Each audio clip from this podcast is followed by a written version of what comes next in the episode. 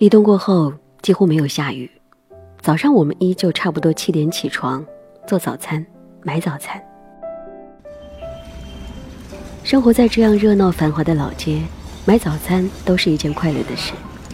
我八点不到出门，路上已经有很多老先生老太太买了菜和早点回来了。太伯庙还没有开门，但是保安已经在那里待命。买早餐这件平常的事情，到我这里就变成了电影。看别人买早餐，看着看着，我就忘了自己也是来买早餐的了。两根油条。哦，三碗稀饭。都放糖啊？三碗稀饭都放糖。啊，胡辣胡辣汤一份。等一下，再泡点水一下。有热的吗？有热的吗？那太烫，不要烫的吗？热热热热的最好吧。冬天那个热的。甜饼，一个咸饼。加糖。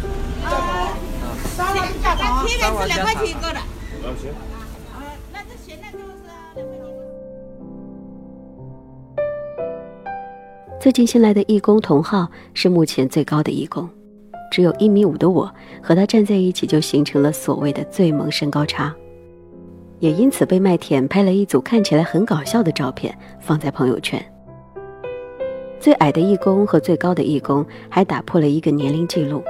好了，现在生生曼年龄最大的男女义工都在这里了。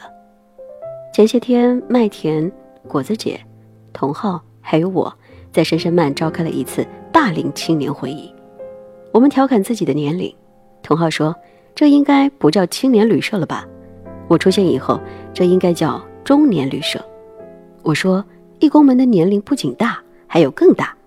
麦田说：“是啊，我们是中年旅社 Plus。”好吧，这里是声声慢，你听到的这个声音来自苏州。最近这里是中年旅社 Plus。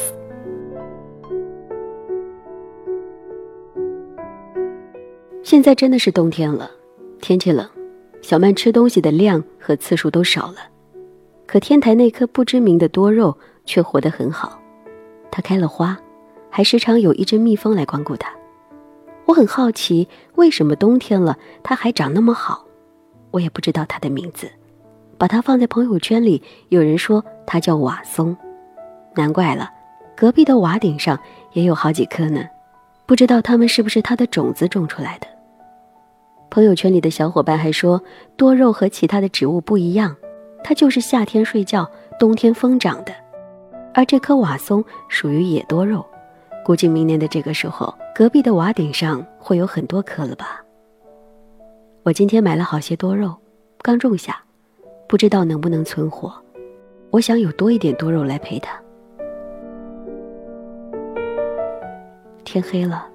巷子里那条大黄狗，不知道为什么又叫了几声。说起它，我就想笑。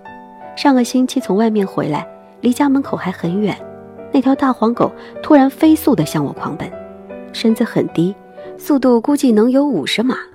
我以为它要咬我，还没等我多想，它从我边上擦过。我回头看到它放慢了速度，朝一辆小电驴摇尾巴，原来是迎接它的主人呢，吓我一跳。后来，它跟着它的主人进家了。我进了深深曼的蓝色大门，关上门的那一刻，我想起果子姐说，它和小曼一样，是一只从小就在这巷子里长大的宠物。深深曼留下了无数年轻人的回忆和向往，包括那条大黄。说起这里的一切，来过深深曼的朋友，你要不要再回来看看呢？